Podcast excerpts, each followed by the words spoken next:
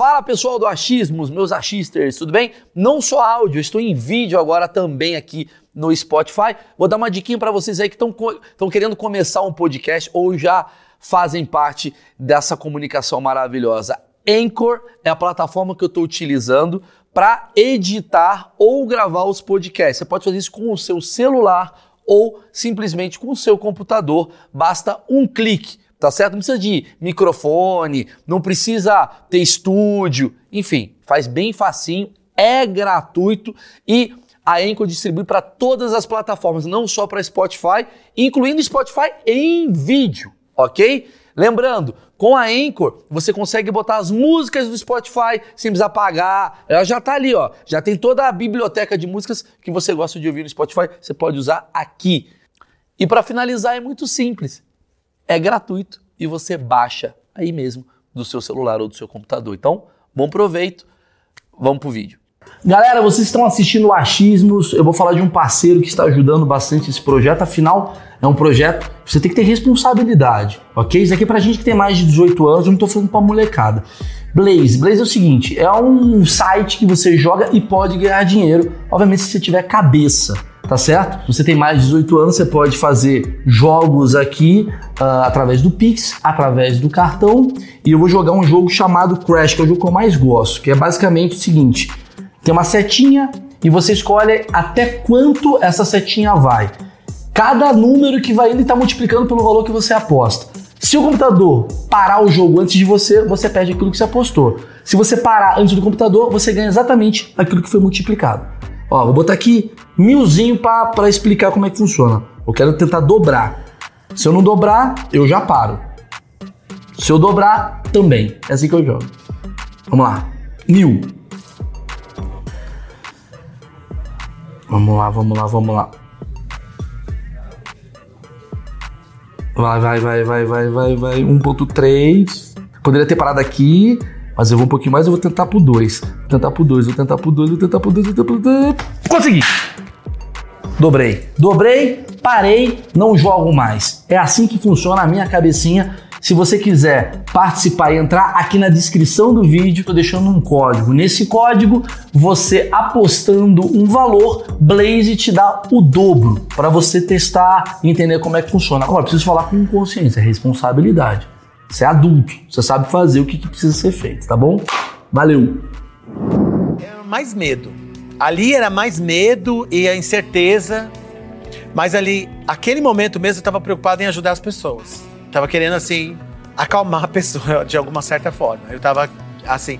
Tanto que essas vozes, elas permanecem comigo pro resto da vida. Imagino. E hoje, por exemplo, quando eu olho um relógio digital 9 11, eu sempre me lembro do World Trade Center. Todos os dias. É uma cicatriz para mim que fica na minha memória.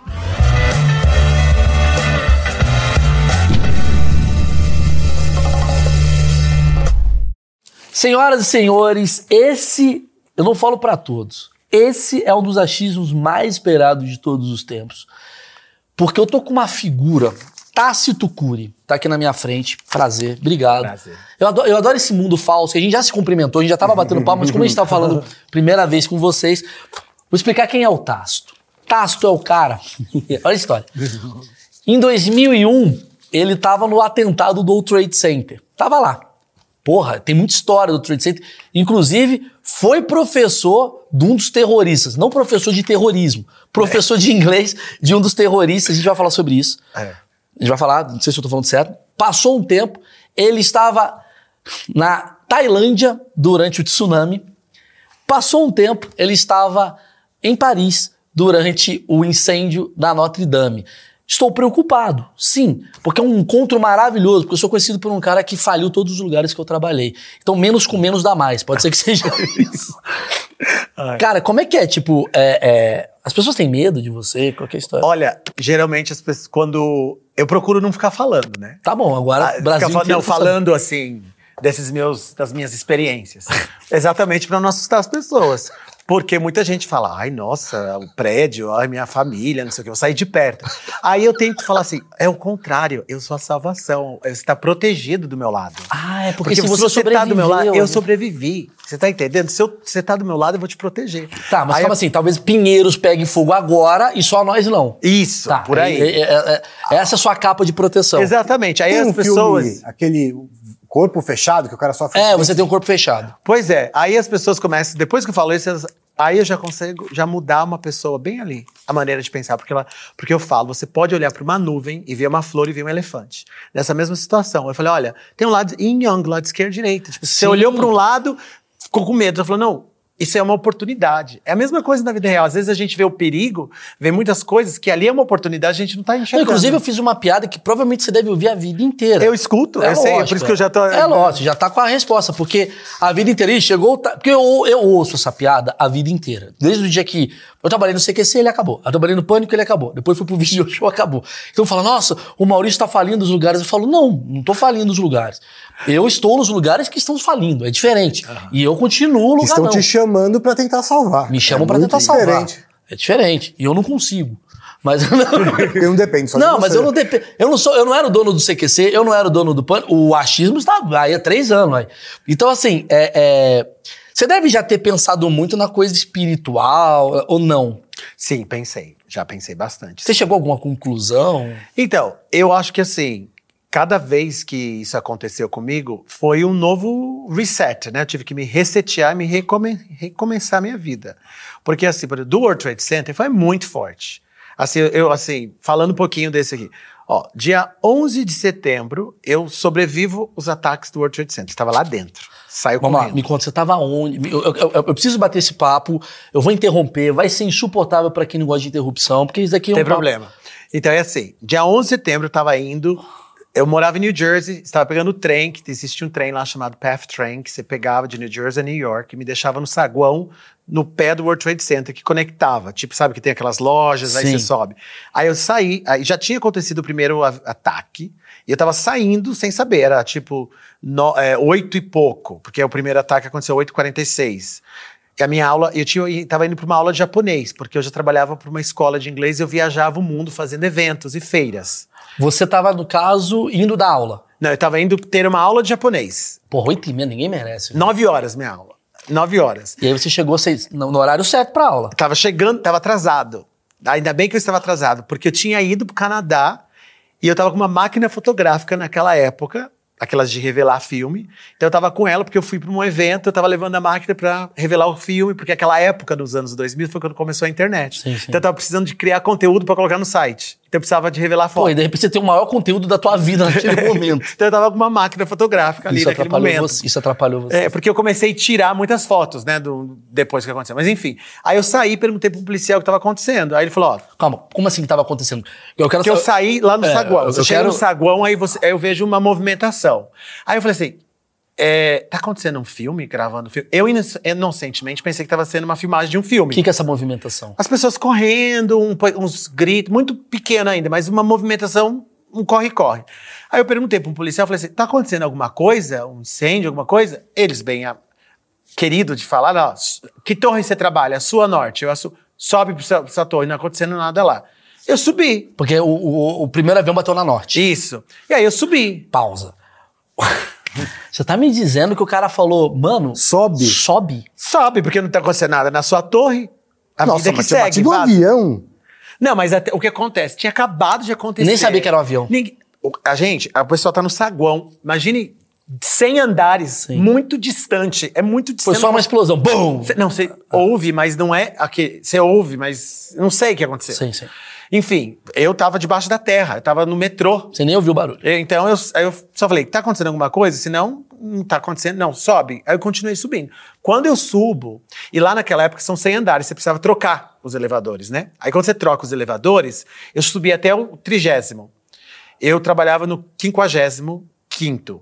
E aí eu tive que trocar, e quando eu troco no trigésimo, eu já vejo um pessoal correndo, desesperado, porque você vê no fundo do corredor o outro prédio que tá na frente, que tinha sido atacado. Já começa a ver uma fumaça. Falei, eu não vou subir mais, não. Sabe que a história de incêndio? Falei, não, eu não vou subir mais. Bateu um negócio em você de novo. Falei, não vou Mas subir com você mais. tinha muita gente subindo também? Tinha, tinha muita gente subindo. Vida que, segue. Isso, Todo- da- mas posso falar, isso daqui pra mim é o momento mais foda de tudo que a gente vai falar. Porque você teve uma visão do tipo, Sim. ah, não sei se eu vou subir. E teve gente que falou, foda-se, eu vou subir. Eu fui o único que. Eu, todo mundo. Eu desci, falei, aqui eu não subo mais. Isso, alguma coisa, porque lá embaixo, aqui, o pessoal desci. Quando eu comecei. Isso foi bem. Olha, eu fiz isso em 17 minutos. Eu, aí eu, eu pego e falo assim: nem vou pegar o elevador, eu vou descer pelas escadas, eu vou correndo. Eu era bem magrinho na época, eu vou ali. Comecei a descer as escadas. Quando eu entro, tinha algumas pessoas descendo as escadas.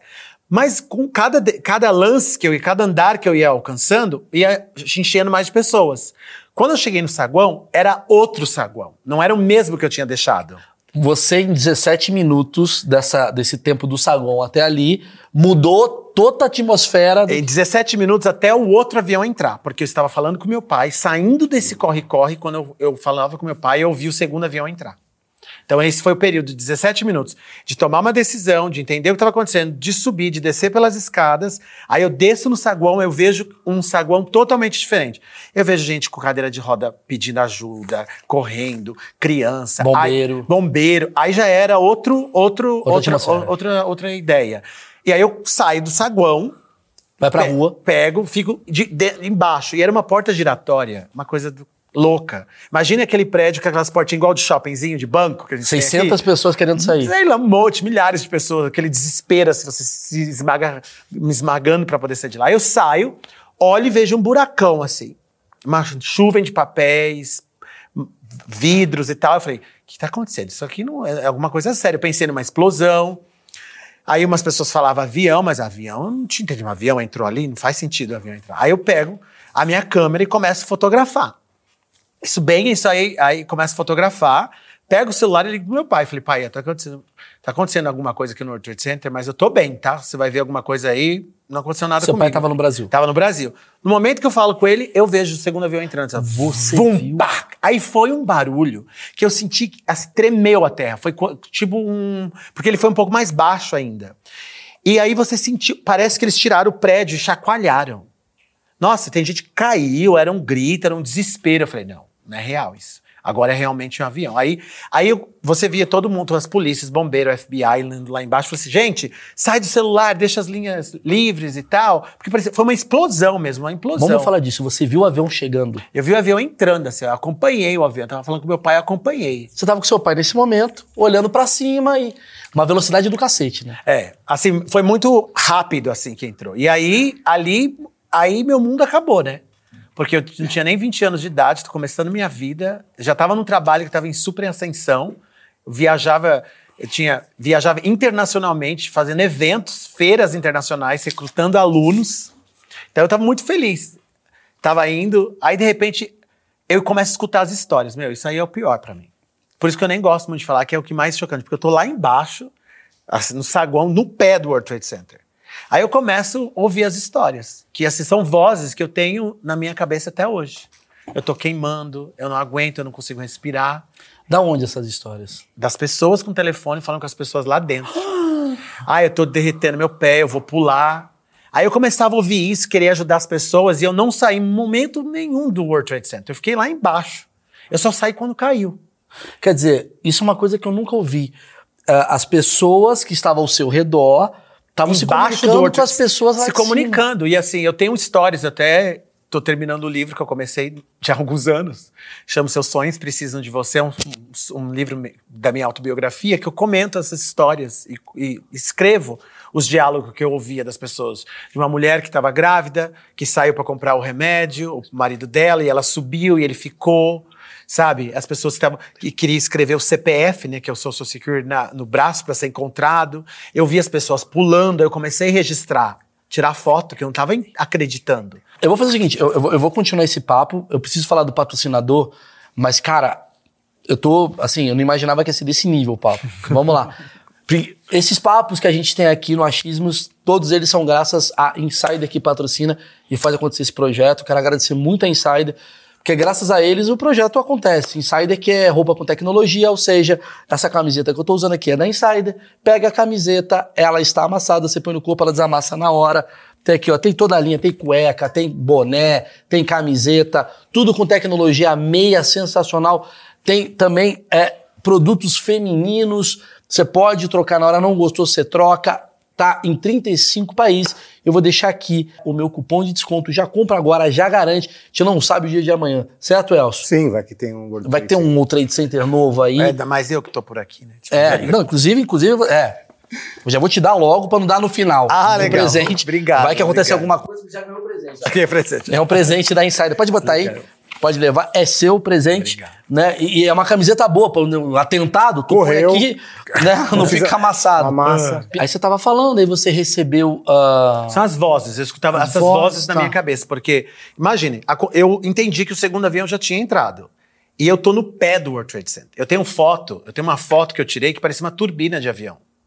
E tá o pessoal do FBI com colete e tudo mais, porque foi bem minutos depois. A minha, a minha curiosidade é, a partir do momento que bate um avião, é, você falou que caiu uns pedaços de papel, que imagino que tem Não, é, as do empresas, escritórios escritório. e tal. Mas tu viu peça do avião caindo? Tu chegou a Então, eu não vi isso. Ah, tá. Eu não vi isso, porque assim, eu, eu sei que com o, o- o impacto deve ter acontecido alguma coisa. Tanto que. É, provavelmente, Do primeiro avião. Do primeiro avião. Tanto que eu tenho umas fotos e o FBI ele estava colocando Don't Pass. Sim. Bem em volta. Ninguém imaginou que aquilo fosse cair. Então tem as fotos assim dos minutos depois, quando eu tinha saído.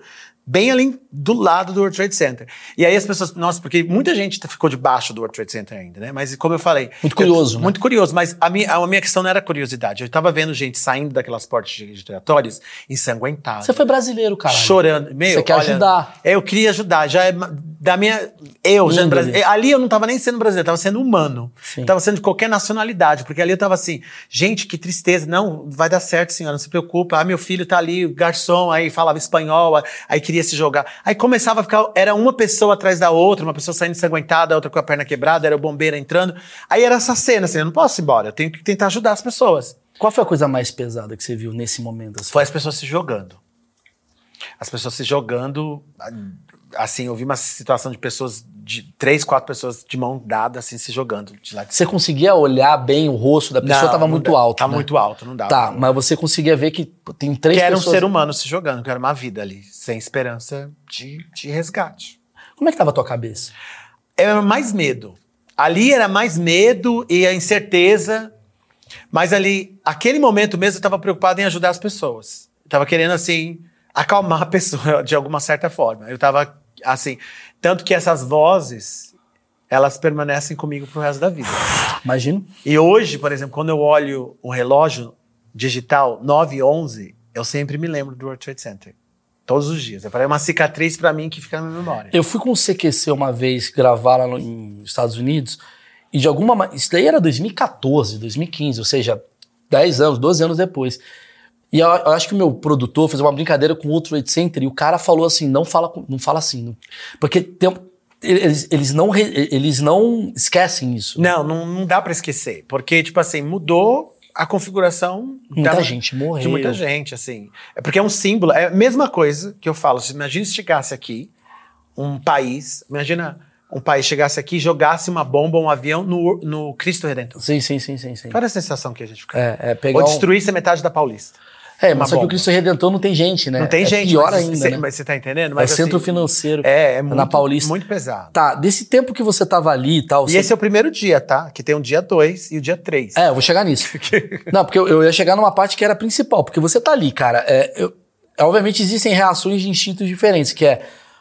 Como é que você reagiria? Ah, eu sairia correndo, mas na hora você fala, pô, não tem como sair correndo. Tô Não, mas correr pessoa. pra quê? Ali tava todo mundo ali. Tinha chegando gente, Tava né? chegando, querendo entender, era reportagem, e pessoal saindo ensanguentada e chorando e se comunicando lá. E eu tinha minha professora da minha aula de japonês, que eu nem sabia onde é que ela tava, nessa altura do campeonato. Você nem mandou. Ah, ela podia ter morrido. Ela podia ter morrido, mas ela saiu também. Ela- você sabe da história dela? Sei, ela, eu sei que ela saiu. Ela, ela, ela tava me esperando no escritório e aí ela conseguiu sair depois da, da batida. Que bom, porque senão você talvez ia ficar a vida inteira pensando, ela Que morreu por causa. minha. É, sei. Agora também- imagina a quantidade. Olha isso, imagina a quantidade de pessoas que deve se culpabilizar pela morte de alguém que não teve. Mas assim, dependendo. Reuniões e coisas. É, reuniões esperando o, o, o Airman. O Airman demorou pra pegar um carro. Porque o que eu mais escuto, porque morreu muita gente, morreu mais de mil pessoas, né? É, eu acho que foram 3 mil. mil 3 mil pessoas. Dessas 3 mil pessoas, consequentemente, deve ter umas 10 mil pessoas se sentindo culpadas pela morte dessas 3 Não, mil. porque existe. Você, eu tive aquele transtorno pós-traumático, né?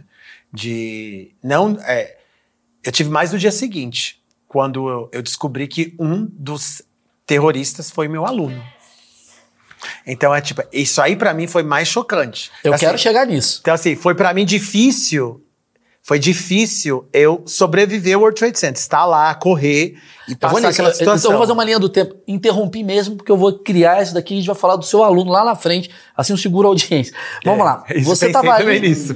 Você tava lá, tal, não sei o que, beleza. Puta, minha professora, caralho, vou ajudar. Entendi que você fez, foi, foi o personagem da, da ajuda, de dar água, de pegar ali e tal. Só que aí, cara, quanto tempo levou do pá, do impacto pro preciso correr? Quando as torres começaram. Quando a primeira Quanto torre. tempo? Uma hora. Foi uma hora. Uma hora. Entre o impacto, porque foi assim: foi nos, a segunda torre atingida que foi a primeira a cair. Ah, devido ao impacto, provavelmente, né? E a o, o jeito que entrou o avião, eu acredito, Sim. né? Então, Que é a assim- torre que você, tá, que você iria. Isso, foi a primeira que caiu. Então, o que aconteceu naquele momento? Eu tô lá ajudando as pessoas, conversando, chorando, não, tentando entender o que tá acontecendo. Sem imaginar que poderia cair. Jamais. Isso aí nem passou pela minha cabeça. Eu- pelo contrário, por cabeça de ninguém, porque só entrava bombeiros pra resgatar as pessoas. Segurança. Segurança e sair pessoas. Era o que estava acontecendo. Então, assim, ninguém pensou que fosse cair. E aí, aí eu- a gente tá lá um certo momento, aí começa um crack. Aí começa. blu, blu, blu, blu. Quando isso começa a cair, eu paro um segundo e olho pra cima pra ver o que, que é. E fico uns dois, três segundos querendo assimilar isso. que- gente, tá caindo. O negócio, em câmera lenta, assim, ó. Tá caindo. Eu- é, você não acredita. Qual a distância que você tava? Embaixo. Me diz, assim, daqui pra cá? Não, é? assim, é porque. Imagina você, tem- você mora num prédio. Aí você tá bem embaixo mesmo no prédio. Você consegue ver o prédio. Você tá embaixo, você não tá na esquina. Você tá Você tá embaixo do prédio? embaixo, no pé do World Trade Center. Você viu o barulho dele destruindo? Não, você começa, você escuta é, é, um, um certo barulho e você vê lá em cima. E aí você olha, aí você começa. Aí, nesse, desse, depois de 3, 4 segundos, que eu começo a correr. Só que levou. Acho que levaram uns 3 minutos pra cair. Foi muito rápido. 3, 4 minutos. Pra aquilo cair. Porque é tudo. muito grande, né? É muito grande, pesado e aquela coisa toda. Como é que foi sua cabeça em matéria de pra onde eu vou? Porque tá caindo. Aquele momento eu só pensei, eu queria. eh, Tinha muita gente, eu pensei que eu ia morrer, que aquilo ia cair em cima de mim. Então eu corri. Assim, aí eu falei, meu Deus, por que eu não fui embora? Por que, eu saí daqui, idiota? O que você tá fazendo aqui? Tipo assim, né? Porque a primeira coisa que eu pensei na minha cabeça, por que, eu não já fui embora daqui? No primeiro momento. É, não, fiquei ainda aqui, né? Aí eu saí correndo, porque eu tava com medo da, da- daquela bolha do concreto, o prédio virar, não sei como é que ia, que eu não, sabe, não imaginei que ia cair Você daqui. não sabe como é que cai. né? Aí eu comecei a correr, correr, correr, correr. Seguindo pessoas. Eu não se, correndo. Eu tava correndo. Eu corri até o momento é, que a bolha me engoliu. Que já foi um pouco no final, que aí eu só saí já todo cheio de concreto e tudo Então mais. você fez parte da fumaça da que veio fumaça. você. Eu corri, eu parei na metade da cidade. Tipo assim, não na metade da cidade. Isso aconteceu na parte do downtown da cidade. No aí sul eu parei no. Isso, aí eu parei mais ou menos na, de- eh, na, na 14. Você correu quantos quarteirões? Você sabe ah, assim dizer? eu acho que eu Antes corri um, dele. Foi uns, uns 40 quarteirões. Foi muito, é lá de baixo até, até 10, 15. Peraí, mas você, você tem que ganhar o prêmio, cara. Medalha de ouro. Não, não é. É o desespero. A luta da sobrevivência. Imagina, imagina. Ou você corre, e você corre, as pessoas se escondiam debaixo de carro, entrava dentro de carro, entrava em loja. E assim, você tem que correr, correr, não para. Como é que foi a sua reação vendo a fumaça chegando? É, foi na, por Primeiro detrás, você, né? não, pri- primeiro você tava correndo. Tá, tá, tá, tá, tá, tá, tá, tá, tá. E aí você viu que você viu caindo? Você chegou a parar pra ver caindo ou você Não, eu fiquei olhou? parado um pouco Vai olhando. É, ah, fiquei parado querendo entender quando caiu ali. E aí, quando eu realmente vi que tava caindo, que o negócio ia cair, porque até, sei lá, eu, minha cabeça de repente só deu uma trincada, Sim, não ia sim. cair. Só uma ia- parte. É, sabia parar. Não, pensei que ia cair, ia parar em algum momento. Não, continuou caindo assim, ó. Aí eu falei, não, corre. Aí come- começou todo mundo gritar, o desespero. Aí eu comecei desesperadamente correr. Correr. Aí eu parei realmente quando eu me senti salvo, mas eu já tinha sido engolido pela bolha. Então, aí eu parei. Ah, entendi. Quer dizer, então enquanto você tava correndo, a bolha de fumaça chegou e tava você, vindo. e você continuou correndo. Sim, Que doido, cara. continua vindo. E Como é aquela- que fica teu pulmão? É Então, é, nesse momento a gente não pensa nada disso, né? Não, isso aqui, ó. Isso aqui foi na hora que correu, tá vendo? Sim, sim, Na hora sim. Que, que, que cai. Assim. É, o barulho da trincada É, ali. Esse daí é Isso, momento. aí as pessoas começam a correr. Então, eu tava muito lá, ó. Eu estava muito lá. E- Isso aqui é na. Eu tava muito lá. Em, ó, as pessoas se escondiam debaixo dos carros. Aí, eu- assim, debaixo dos carros, dentro do carro. Eu não, eu já tava lá dentro. Eu já tava, eu tava aqui emba- lá embaixo. Caralho, e aí, velho. Caralho, é muito. Mano, tá. Ele só correu quando ele começou a desabar. Quando ele começou a desabar. É, quando e depois de alguns andares, porque eu pensei que eu fosse parar ainda e eu queria entender que realmente. É, ele outras pessoas como você que não correram? Sim. No momento? Ah, uma galera tinha- morreu nisso. Tinha um, um pessoal que não correu. Tem muita Idoso. gente ido- idosa, machucada. Tinha gente- muita gente machucada. É, muita gente morreu no desabamento, né? Não morreu no. Lá no que tava no prédio. Conseguiu tava- em uma hora sair ainda, evacuar. Assim. Você. é, eu, eu- me lembro de cenas, talvez até apareça daqui a pouco, da- das pessoas totalmente. É, é, Cobertos pela fumaça. ó, isso daqui que é foda, é cobertas pela É fumaça e tal. Você era uma dessas pessoas. É, né? só que eu tava ainda mais lá dentro da bolha, ó. Aí começa. isso é aí, aí eu corro, corro, corro, corro, corro, sem parar, desse desespero. As pessoas vão entrando na loja, vão fazendo. É assim, ó. Entra na loja. As pessoas Olha tudo isso, entrando na essa loja. parte é muito foda. É. Que passa fumaça. É, e você vai sendo engolido pela, pela bolha, tá vendo? Ó, o gordinho, É, é igual esse cara que eu tava aí, mas não parava aí, ó. É isso. Olha isso. Ó, aí você é engolido pela bolha e continua correndo. Você, ficou, você achou que você ia morrer por falta de ar, alguma coisa? Olha as tipo? pessoas agachadas, chorando, desesperadas. Assim. Então, assim, eu não pensei que, eu- que eu fosse morrer de, de falta de ar, não. Eu tava, com medo, eu tava com medo de ser atingido por alguma coisa, né? Porque depois de um momento Pode crer, você. uma pedra, uma. Não, você é, começa a não um- enxergar mais nada ali, ó. Você não começa a Olha enxergar. isso, cara. Você não consegue enxergar mais. Virou noite e tudo escuro. Aí você vê carro, você bate na pessoa, é uma porta de um carro aberto, aí você já não consegue É um mais nada. É um inferno. Aí você, não- aí você só quer um lugar mais claro possível. É, essa é a sensação que a gente tem, ó. É assim, aí eu saí de lá assim, ó. Desse jeito aí. E aí a gente fica assim. É real isso que tá acontecendo, vai acabar o mundo, né? A mesma sensação que, que a gente tem, sabe aqueles filmes que a gente vê que tá- Nova York tá sendo destruída? É isso que eu tive que passar na minha cabeça, que, ia, que Nova York ia ser destruída. Independence Day. É, é- um ataque alienígena, uma coisa. É isso aí, era uma coisa meio assim que tava na minha cabeça. Tá, E aí, tá. quando eu saio dessa bolha e entro, aí eu já começo. Aí eu olho, aí eu vejo que eu tô sem salvo, um pouco ralado, machucado. Assim, ó. Sento no chão, aí eu sento no chão pra respirar, pego uma água lá. E aí eu. Você pega uma água aonde? Ah, eu tinha uma pessoa ali que me deu água, um Sim. cara que me ajudou ali. Aí eu olho, aí eu, quando depois que eu corro, e aí eu vejo de câmera lenta o outro edifício desabando. E aí, aí eu, aí eu, aí para mim aquilo lá, tipo assim, realmente é, vai acabar o mundo. Eu pensava realmente ia acabar o mundo, que é uma bomba. E aí eu começo a escutar com, com as pessoas com os rádios ligados dos carros que Washington DC tinha sido atacado. Aí você fica, começa a ficar com medo, né? O desespero do medo, assim, não, tá acontecendo alguma coisa. Não pegue metrô, porque eu tinha que voltar pra casa, eu queria ir embora. New Jersey, que é outro rolê. Que é outro rolê, que eu fui a pé, que eu não peguei metrô, eu andei até em casa. Eu andei até a 42, depois tinha um ônibus que te levava até New Jersey pra cruzar. Então, assim, a sensação era, era medo, desespero, é, e não, não saber o que ia acontecer. Cara, é, vamos lá. E aí você conseguiu pegar um ônibus? Eu consegui dia? pegar um ônibus. Tava, eles- tava, tava Não, liberado? eles começaram a organizar um. Meu, essas coisas assim mexem muito comigo. Assim, depois dos anos eu parei de, de falar, porque assim, traz muita memória. É lógico, cara, Nossa, isso aí de pra mim, na hora que você fala da, da cabeça e tudo mais, traz muita memória, porque eu vi muita coisa. Assim, imagina, todo dia 11 eu falava, falava, falava, falava, e me cansava muito, porque assim, mexe. Você é um dos únicos brasileiros que sobreviveu? Não, tem outros. Tem outros, assim. É assim, eu acredito que eu tenha sido um dos únicos que tinha tem esse, acho que estava lá ou uns que estavam próximos. Ó, era assim que as pessoas estavam saindo. Meu Deus do céu. Tava saindo, encontrando as pessoas. Imagina encontrar uma senhora assim, toda ensanguentada, chorando, desesperada. Falei, não, vou ajudar essa mulher. Provavelmente eles três nem se conhecem, era um querendo ajudar o outro Sim, ali. sim, Olha, sim. parece um paramédico ali, ó, querendo ajudar as pessoas. Caralho. E, e, e aí você conseguiu pegar o ônibus e voltar pra New Jersey.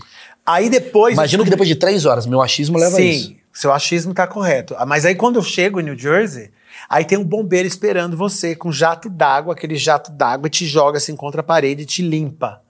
Né? E eu, assim, eu inocentemente nem entendi por quê. Porque eu não coloquei nada na coisa para não respirar. É por causa que eles não sabiam se tinha alguma coisa química, alguma porção química, Ah. alguma um, um problema, né? Que tivesse. Você volta pra casa. Primeiro que você faz é voltar pra casa. Seus pais te ligaram. Aí eu comecei a falar e meus amigos começaram a me visitar. Não, mas assim, imagino que seu telefone deve ter tocado o tempo todo. Sim. Enquanto você Mas- corria, enquanto você. Mais a andava- minha família, mais a minha, a- mais a minha família, né? Tá. Tava me procurando.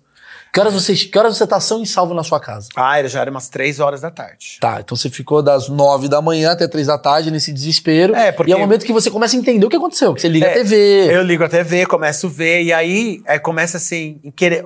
Este momento, até o dia seguinte, a gente, os Estados Unidos, o americano, a mensagem foi muito clara dada pelo Giuliani e pelo. Juliano, que era o prefeito que era o cidade. prefeito, e pelo Bush, que tinha ido visitar. No dia seguinte, era a história de revanche. Olho por olho, dente por dente. Quem quer que seja vai pagar. E a gente queria saber quem é que fez isso. Que, porque assim, você é pego de surpresa. A sua vida é uma. Você quase morre por causa de uma coisa. Você corre o desespero desse por causa. O que, que é isso? Que É é uma raiva. É, ali virou raiva, né? A gente vai pegar quem é que quem fez isso. Que destruiu a nossa Então ali dignidade. tava, na- naquele momento até o dia seguinte, eles descobriram quem é que, foi, que fez isso. E aí você me fala que você tá assistindo televisão. Aí não. Aí no dia seguinte, você quer do dia seguinte. Aí no dia seguinte eu tô lá, eu, eu- no dia seguinte, assim, eu primeiro, que- aí eu dormi, eu realmente nunca tomei remédio pra dormir, mas aquele dia eu queria tomar um remédio pra dormir, eu tava muito agitado. Você tava sozinho? Tava sozinho, morava sozinho, tava muito agitado, fechava os olhos, via aquele desespero, assim, eu não é conseguia dormir saber. direito. Como é que foi sua primeira noite? Não. Porque imaginei que você ia estar com alguém, um amigo. Não, eu não quis estar com ninguém. Eu queria um momento de entender aquilo. Eu tava meio que assustado, eu tava sem sal, mas assim, eu ainda sentia o cheiro do, da- do concreto, é, dessa fumaça cinzenta. Aí eu, eu falei assim: eu dormi, aí eu acordei no outro dia. Sabia que não ia ser um dia normal. E eu acordei no outro dia assim, eu vou trabalhar, né? Porque eu, sou, eu nunca falto no trabalho. Aquele dia mesmo, eu até liguei, olha, eu não vou conseguir. Mas existia trabalho? Não, é que acontecia, eu tinha dois escritórios, eu trabalhava um no World Trade Center e um na 56. Sim, mas mesmo assim, existia trabalho naquele, Não, York? não existia, mas assim, quando a gente não sabia o que estava acontecendo, Ah, sim. antes eu liguei pro, eu liguei pro escritório e falei, eu não vou trabalhar hoje, eu acho, eu vou chegar atrasado, eu não vou pro escritório. Aí eu ligo pra Aí não, eles não sabiam. Eles não estavam sabendo. Aí eu falei pra eles, liga a TV e veja o que tá acontecendo. Peraí, mas que horas? Isso era depois daquela hora que eu saí. do- ah, tá, não, tudo bem. Tudo Naquela hora que eu saí, tinha, né, sim, não sim. era mais período Entendi, é que no mesmo dia você fazia um outro trampo, você já tinha Sim. Não, mas eu quero saber no dia que você chegou. Ah, você chegou no seu hotel, no seu hotel, na sua casa, você dormiu. Aí no outro dia eu fui pro tra... Aí que eu falei assim. Teve que trabalho normal, eu quero saber no Não, dia. eu pensei que ia ter, Ah, né? tá. Eu, eu tava indo pro trabalho, porque. Ah, você acordou e saiu. Eu acordei e falei, vou pro, vou, vou- vou pro escritório, eu tenho. Mas assim, eu não quis ir pro escritório, eu quis ir lá pro World Trade Center. E eu fui pro World Trade Center. Porque eu falei, eu acho que eu devo ter sonhado. Eu, eu assim, eu acho que eu devo. Não é real isso, gente, que caiu tudo. Que morreu um monte de gente. Isso aqui é loucura. Aí eu fui lá nos escombros, eu tenho as fotos do dia seguinte que eu fui lá pra ver, porque eu queria realmente ver. Aí eu chamei um amigo meu japonês, que eu fui lá, que eu tive que dar uma ajuda pro meu amigo japonês, porque sabe como é que é a tradição japonesa de assumir os negócios da família, né? Aí meu amigo japonês, naquele momento, ele achou ótimo, oportuno, que ele queria ficar nos Estados Unidos e não queria assumir a empresa do pai dele. Ele queria cortar o braço dele e jogar lá pra fingir que morreu. Falei, Yuzo, você tá louco? O pessoal aqui sobrevivendo, o pessoal saindo do escombro, você querendo cortar seu braço e fingir que você tá morto. Eu falei, eu tô mais zoado do que nada aqui do que eu sobrevivi isso. Agora eu tenho que te dar apoio psicológico aqui pra você não fazer essa loucura. Então, tipo assim, ainda tive O pai que... dele morreu. Não, não. Ele tava lá e ele queria, ele queria fingir a morte Sim, dele pra não voltar pro Japão, entendeu? Ah, entendi. Então ele, eu chamei ele pra ir comigo lá pra me dar um apoio moral.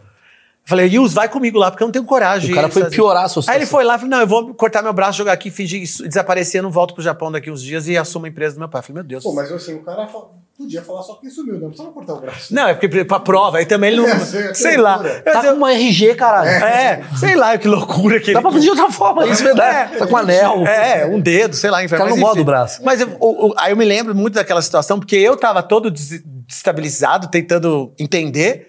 E o outro vai lá e me, me joga mais, sabe, lenha, Nem na, na fogueira, né? Aí pronto, aí eu vou lá, começo a entender, vejo cachorro, vejo gente saindo dos escombros, vejo Bombeiro pra bombeiros. Aí sim, gente, vocês começam a sentir o cheiro de queimado.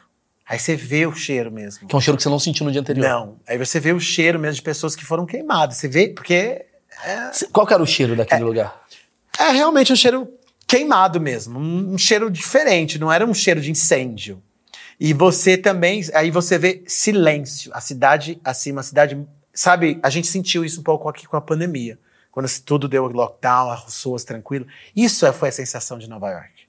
Era, você só ouvia só a sirene e polícia e gente chorando. Era triste, era mórbido. Era muito forte. Você viveu a maior tristeza do século. Você estava dentro da maior tristeza do século, né? E aí, aí eu pego e falo assim, eu vou lá pro escritório, eu vou andando, vou tomar um café, vou pensando, mas sempre querendo saber quem foi, filha da puta, que fez isso.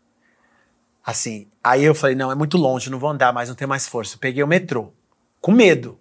De outro ataque. É, sei lá, porque metrô, né, todo mundo começou, aí começou a história, ah, achou bomba no metrô, achou bomba na Times Square, Times Square o próximo alvo. Tinha, teve muito disso. Você não pensou em algum momento voltar pro Brasil ali, naquele momento assim, não? Ah, eu pensei, mas eu tava muito assim, eu tinha lá, eu, eu- acho que assim, eu pensei, mas eu falei, não, eu tenho, eu vim aqui com propósito, eu não, Não, posso... sei, mas é que eu achei estranho você assim, no segundo dia que deu a merda toda, tu sair de casa. Porque naquele momento na minha cabeça, assim, cara, No- Nova York tá sob ataque. É, mas aí eu não tinha medo, eu não tenho medo. Entendi. Eu não tenho medo e Sou eu sou... puta cagão. Eu não ia sair de casa nem fudendo, eu ia ficar aqui vendo notícia. Não, Com um só. Não, eu não tenho medo, eu falei, eu vou, pelo contrário, eu fui lá. Pra ajudar, né? Não, eu fui lá, eu preciso ver. Assim, eu não acredito pela televisão, tem que ir lá ver. E aí eu pego o metrô, aí a outra escola, outro escritório é na 56.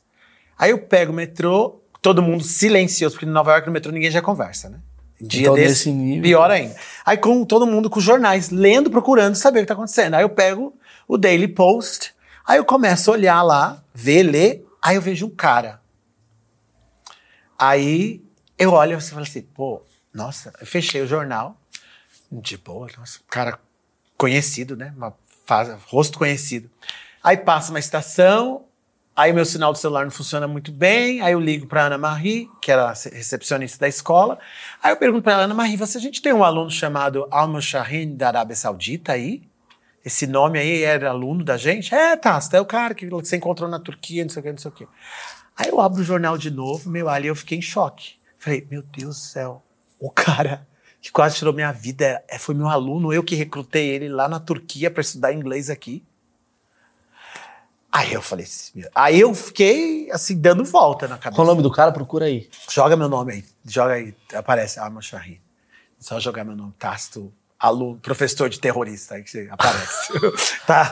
Vamos lá, quanto tempo você deu aula pra esse cara? Então, na verdade, eu não era o professor dele fixo. Sim. Porque eu naquela, onde eu trabalhava, eu tinha eu tinha três funções. Eu fazia o, o PR deles, dos eventos. Eu trabalhava na tradução e dava aula de vez em quando, porque eu falo algumas línguas e eu Sim. gosto, precisava sobreviver, inventar coisas. Então, eu não negava fogo lá para trabalhar. Então, sempre, de vez em quando, é, eu dava uma, uma aula uma vez por semana. Mas então, eu conheci ele numa feira in- internacional das pessoas que têm vontade de estudar, fazer intercâmbio. E eu tinha uma. Na Turquia. Na Turquia, que eu tinha ido três meses antes. E eu tinha um booth, né, uma, uma- uma- um local lá, com a promoção de levar as pessoas. Então ele foi uma das pessoas que eu recrutei numa feira educacional. Esse daí. Aí chegou. Você lembra dele bem assim? lembro. Eu lembro, eu fui até na- fazer compra com ele na Gap no dia que ele chegou. Então eu me lembro de todos os detalhes. Então você joga aí e você vê. Ele, era- ele fez o que no, no atentado? Ele era o piloto. Esse que quase tirou minha vida. Ele era o piloto da segunda torre. Da segunda torre. Que veio. ra- Caralho! Era o piloto. Jo- Jogou meu nome aí pra você ver? Joguei, joguei. Tá vendo? Joga meu nome e saiu o meu amigo aí do lado. Puta merda. Me conta isso, espera aí. Cara, isso aqui é muito. Cara, que foda. Que, que foda. Não, ainda- é ainda muito a gente- difícil bater papo com esse cara. Ele, ele, ser uma merda pra ele sentar numa mesa. Porque ele começa a contar essa história e ninguém quer contar a história. Essa história é a melhor de todas, é o truco da história. Não, e a gente tá na primeira ainda. ainda Calma, a gente vai mais. chegar, a gente vai chegar. Vamos lá. Esse cara, então, ele era. Tá, você recrutou ele na Turquia e tal. É, é, Gente boa. Então, essa foi a minha primeira pergunta que o FBI me perguntou, né? Quando... Mas aí, só antes de eu te responder, deixa eu te falar uma coisa maluca, né? Então, assim, eu tô lá no metrô, gente, com a cara, com o jornal, e, e vejo que o aluno, o cara que, que quase tirou minha vida, que é o causador disso tudo, eu conhecia. Imagine a minha cabeça naquela hora. Assim, meu Deus do céu, é minha culpa. Ai, Eu trouxe o cara para os Estados Unidos, vou me matar, eu vou ser preso, eu vou ser deportado. Eu trouxe terrorista para os Estados Unidos. Primeira coisa que veio na cabeça. O que, que eu faço? Eu fiquei com mais medo do que no outro dia. Porque eu falei, tem que ligar, eu tenho que avisar. Fiquei com muito medo. Aí você falou, você ficou com medo, assim, porque eu conhecia, aí tá lá, tenha mais informações, ligue para um número, etc, etc. Eu sabia tudo do cara. Aí eu falei, não. Aí eu não pensei, aí eu fiquei com isso na cabeça, mas eu me senti, aquele momento eu não podia ser omisso. Eu não podia, essa informação não era digna só minha, eu precisava compartilhar com o mundo. Que eu sim, porque eu tenho essa, esse lado de querer fazer o bem e ajudar. não, imagina. Eu falei, não, se esse é o cara, eu fiquei com medo de tudo que eu acabei de comentar, mas Não, falei, você não tem culpa, porra. eu não tenho culpa de forma alguma, é Mas mesmo. poderia, alguém poderia achar que Não, e com forma- certeza acharam, mas é a mesma coisa. Eu vou lá, numa loja que você trabalha, eu compro uma garrafa, Ah. eu posso comprar uma garrafa, quebrar ela e matar uma Sim, pessoa. sim, a culpa sim, não é sim, sua que você vender uma garrafa. Claro, eu só claro. fiz os meus processos normais, se uma pessoa quer estudar lá. Mas talvez você ficou com receio de suspeitarem que você de alguma forma. Com certeza, imagine você. É tem- líder de quadrilha, Não, sei lá, eu. mata, e ainda mais se eu sou descendente libanês, todos os descendente libanês, Sim, sim, curi, aí já começa a ver- Imigrante. Imi- Ah, começa a cair todas as categorias maravilhosas dos Estados Unidos, da escória, aí você fala, meu Deus, ali eu sou alvo. E eu fiquei com medo mesmo. Aí eu falei, putz, grilo. Mas assim, eu não posso guardar essa informação. Eu vou ligar e eu vou falar, eu tenho informação. E eu sei tudo, de- eu sei muita coisa desse cara. Muita coisa mesmo. Tanto que depois eu transferi ele para uma escola de aviação na Flórida. Eu sei, ele foi morar com um amigo meu. Eu achei lugar para ele morar. Eu ajudei ele com visto. Eu fui fazer compra com ele. Porque sabe aquela hora de chegar, de Você conhecia bem mesmo. não, não é conhecer bem, mas assim, na escola que eu trabalhava era uma escola pequena. E aí o que acontecia? Um aluno que você chega, você recruta, do- do- a gente sempre era os japoneses, era os árabes, que quem que assistia, legal, prazer, vem aqui, não sei o quê. E ele chegou, o louco dele é que ele conseguiu visto é, dia, um- é, cinco dias antes da viagem. Ele conseguiu o visto e comprou a passagem no outro dia. Foi muito rápido. A gente falou, calma, a gente tem que ver o, o lugar para você ficar. Então, obviamente, tem a história da venda, você não quer perder o aluno e etc, etc. Então, então eu vou fazer um esforço. Ah, eu acho que eu consigo um lugar para você ficar em, em pouco tempo. Eu liguei um amigo meu e coloquei ele na casa de um amigo meu. De fazer de roommate. Então eu sabia muita coisa do cara. Ele, ele no convívio. Não tem convívio com ele. Mas não tem, tipo. É gente muito. É, assim, muito profissional. Mas assim, voltando então à sua pergunta lá. Então, é, ele, ele não tem nenhum fato, nada que pareça ou indica que ele seja terrorista. Ah, mas eu acho que é assim também que funciona. É assim que funciona. É lógico. Então, assim, eles têm a crença, eles são muçulmanos, que não tem nada a ver com terrorismo. sim. É a crença dele, que faz os- as rezas, etc, etc. E uma, uma visão de vida das coisas, mas muito carismático, muito querido. Diga de saber, é um cara- Assim, que usa roupa. Ele falou assim: olha, Tassi, eu cheguei muito rápido, eu não tenho. Eu não tive tempo de trazer muitas roupas.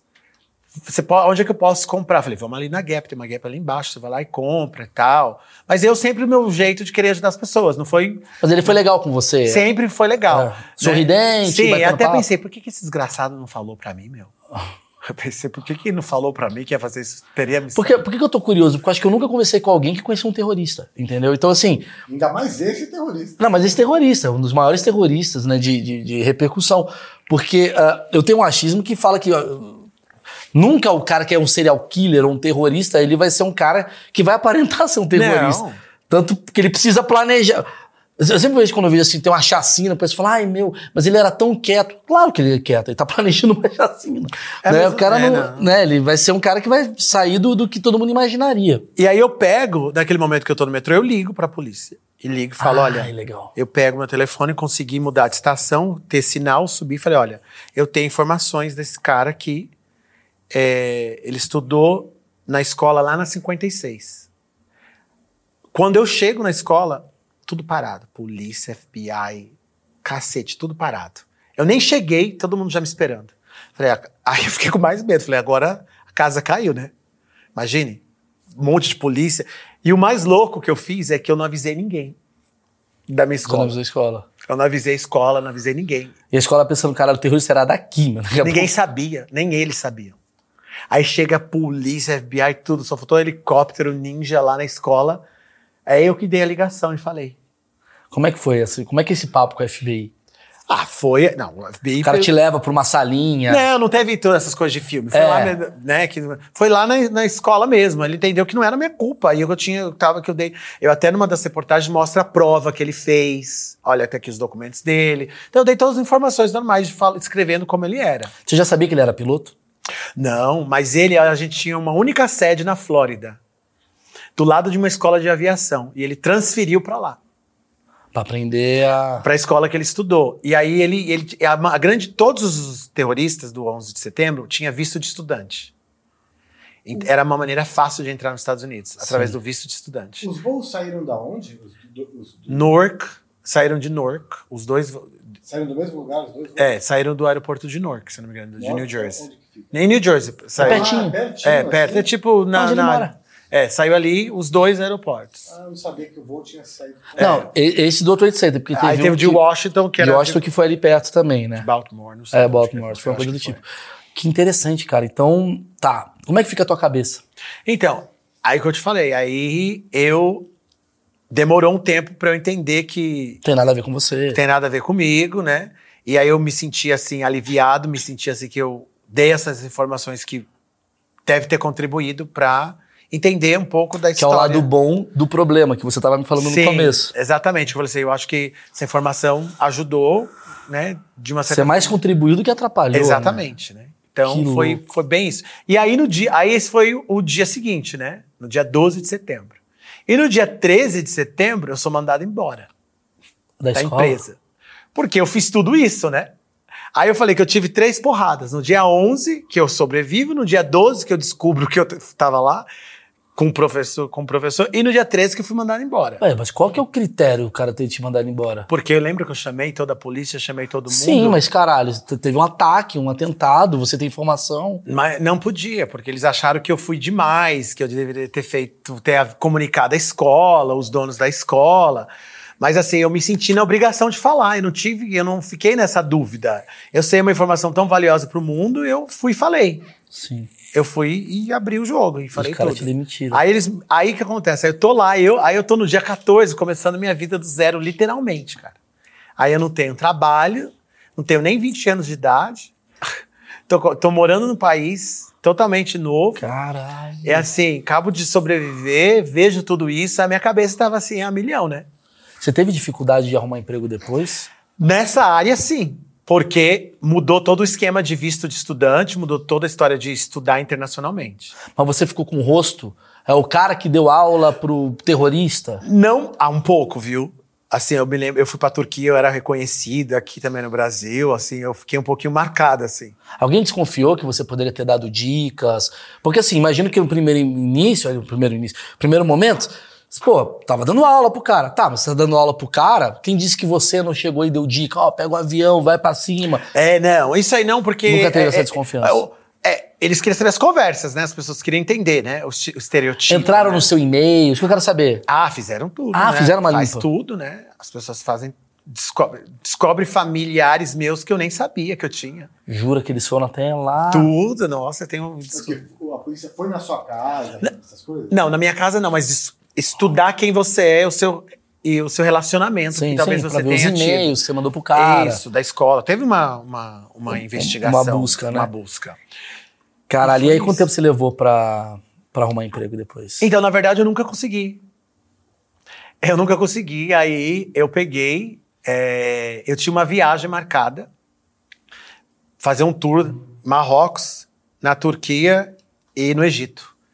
E aí eu falei assim: bom, eu vou viajar. vou Aí eu- assim que os aeroportos abriram, Vou relaxar a cabeça. eu vou. Porque eu acredito que quando você viaja, você abre realmente, você se reconecta. E eu Concordo. gosto muito de viajar. Aí eu falei: bom, eu vou viajar. Tô nem aí. Aí eu fui, viajei. Aí aconteceu um incidente que também até descrevo. Eu cheguei em Tashkent Square, na Turquia. É, tava no farol e um homem ao cruzar se explodiu na minha frente. Foi o primeiro atentado que teve lá na Turquia. Aí eu falei, não, isso aí tá de brincadeira, né? Eu vim Quanto aqui, tempo depois? é, 10 dias depois. Nossa. Eu tenho esses, esses documentos. Peraí, me conta aí. Você viu ele, você viu ele antes É, viu? Não, eu não vi quem era. Eu tô no- aqui pra atravessar e veio uma. Você não presta Você atenção. tava a pé? Tava a pé. Num lugar chamado Taskin Square, lá na Turquia. E aí tem uma pessoa vindo e se explode, porque é tipo numa praça da Sé, digamos, um lugar movimentado. Grande e tal. É, não é muito grande, mas tem uma certa movimentação ali na Turquia. E aí um cara se explodiu assim, puf! Do nada, assim. Assim, eu já, eu já tava com medo de viajar. Medo, mas eu, eu me desafio muito. Mas aquilo pra mim foi assim, aí, aí, eu, aí que eu fiquei com a história que eu não queria mais sair. De ficar meio que no hotel, mas eu ainda tinha uma viagem pro Egito, que era o segundo, sabe? Você foi? Foi. Me conta desse cara que explodiu. Como é que, assim, como é, que é uma explosão? É um barulho do caralho? Como é que é? É pedaço de, de, de corpo no chão e muito sangue. Tu viu a cabeça do cara? é, é, explodiu, pegou fogo. Eu só vi em fogo. Mas assim, colete lá. E aí, aquilo lá ficou pra mim pro resto da vida, porque assim, é, no sentido assim que eu já tinha medo, né? Aí virou aquele, aquela paranoia de entrar em avião, aquela paranoia de passar em aeroporto, de tirar tênis, Não, de é uma bomba. paranoia que assim, não, não adianta você. Você tá na rua. E ficou aquela história, ficou um pouco até nos Estados Unidos da história do árabe, do muçulmano. Né? Eu, tava num, eu tava num país muçulmano. Sim. E aí você já começa a ver que. Aí você começa. Aí eu comecei. Aí eu, eu não queria ter esse preconceito, mas eu olhava para as pessoas e já pensava que ela podia ser um homem-bomba a qualquer Sim, momento, sim, homem ou sim. mulher. Ninguém quer ter preconceito. É, mas eu começava a ter esse medo de. De- porque ficou essa. Não é xenofobia, mas ficou uma coisa estigma, assim. é um estigma. Um Você, estigma, é, é um lógico, estigma. Você viveu um negócio aqui, viu outra coisa aqui. Não, e aí eu falei, aí, aí eu comecei a entender que o nosso mundo começou a mudar mesmo. Que começou a ser um mundo perigoso. Sabe aquele perigo que a gente sente aqui um pouco no Brasil de ser medo de ser assaltado? Sim, sim. É um perigo agora de terrorismo, que a gente nem comenta aqui no Brasil. Porque querendo ou não, um assalto, você, a gente consegue entender, sendo brasileiro, onde não pode andar, o que não fazer. Mas com o negócio de homem-bomba, tu não tem essa informação. Não. Onde tem os melhores homens-bombas, onde fugir. Não, é, e assim. Não tem. não qual é, o foda. típico homem-bomba? Se ele é, É. assim, assim. Meu Você não, Deus. consegue, você não consegue nem se proteger pelo preconceito. Não, e assim, aí eu já fiquei pensando, puta, eu podia estar. eu tava aqui, ele tava saindo. Ele cruzou, esperou um pouquinho e explodiu. Mas, mas esse homem-bomba aí da Turquia, né? Sim. Era- também era uma, uma exceção, uma coisa que aconteceu, não, não era uma coisa que. Acontece Não, é porque você não sei se você se lembra, mas teve muitas coisas assim, das revoltas, de atentado. Eu não me lembro muito. Teve mas- muito, muita, muita coisa soltas Sim, em sim. vários países. Me lembro, me lembro que teve um- uma explosão num trem na Espanha. Tava tendo uma porrada Não de se coisa. preocupe, eu tava por lá também. Dia 11 de março de 2005, na Tote. Eu tava fazendo um estágio lá. Mas isso aí também é outra do... Assim, eu não posso falar tudo, porque senão eu vou citar todo mundo. Mas esse aí também, 11 de março de 2005, no Atocha. Tava fazendo um estágio. Você tava, é, onde que foi isso? Na estação chamada Atocha. Você tava ali? Eu tava tomando café na estação de trem. Isso aí também aconteceu. Isso é dia 11 de março, dia do meu aniversário. E.